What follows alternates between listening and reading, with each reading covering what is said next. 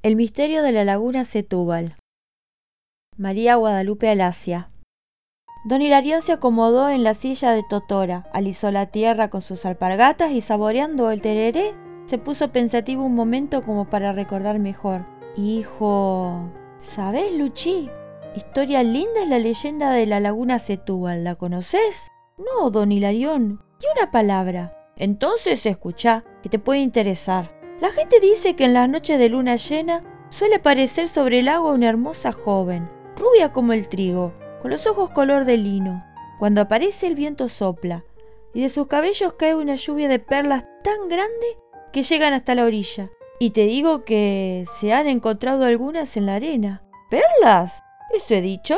Pero es peligroso acercarse. Algunos comentan que, llevando una vasija de barro con los ojos de cotá, pueden recogerse algunas en la playa cerquita del agua. Pero claro, hay otro peligro más.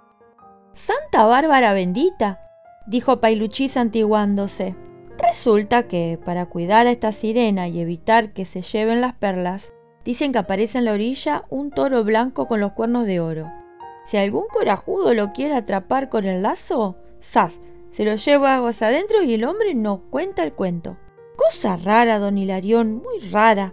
Pero ve usted y con todo respeto a sus años, que sé que son muchos, yo creo que con un poco de coraje y más de maña se puede vencer al toro y venirse con las perlas.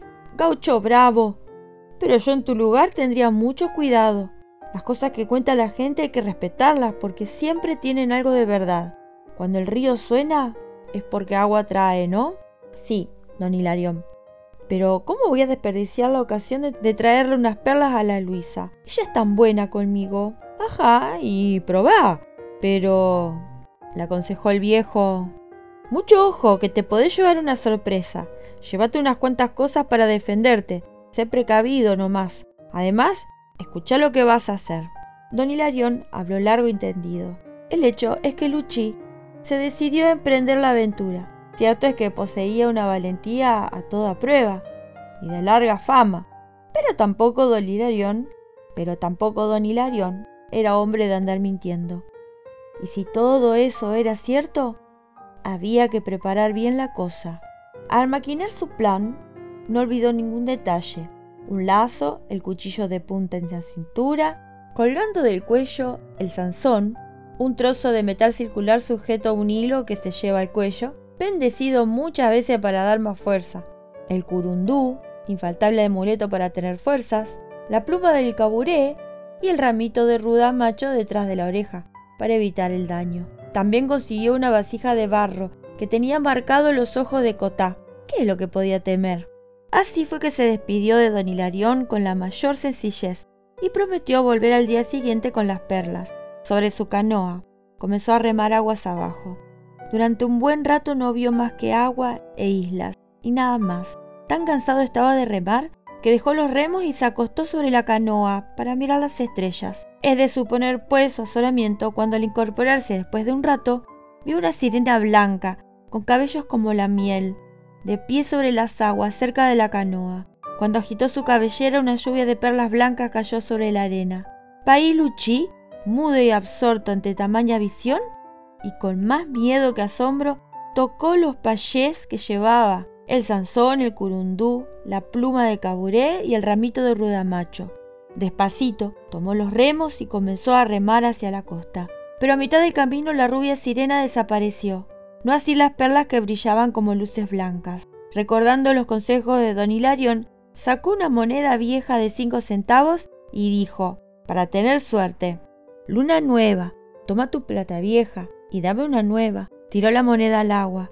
Llegó hasta la orilla y tomando la vasija comenzó a juntar las perlas. ¿A cuál más linda? En ese momento oyó un resopilido tan fuerte que levantó la vista de golpe y se vio frente a un toro blanco como la nieve. Los cuernos dorados le brillaban y apuntaban hacia él. Pailuchi miró a su alrededor y pronto descubrió la salvación.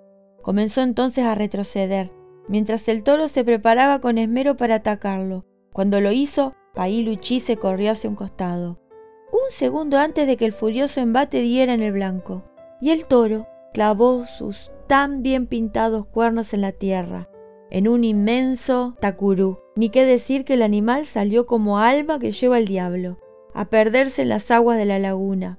Luchino cabía en su cuero por la hazaña, pero el toro podía volver tan misteriosamente como había venido. Así que como el miedo no es oso, subió a su canoa sin demora, y no dejó de remar hasta llegar al rancho de don Hilarión. ¿Y muchacho? Estás un poco pálido. ¿Qué ha pasado?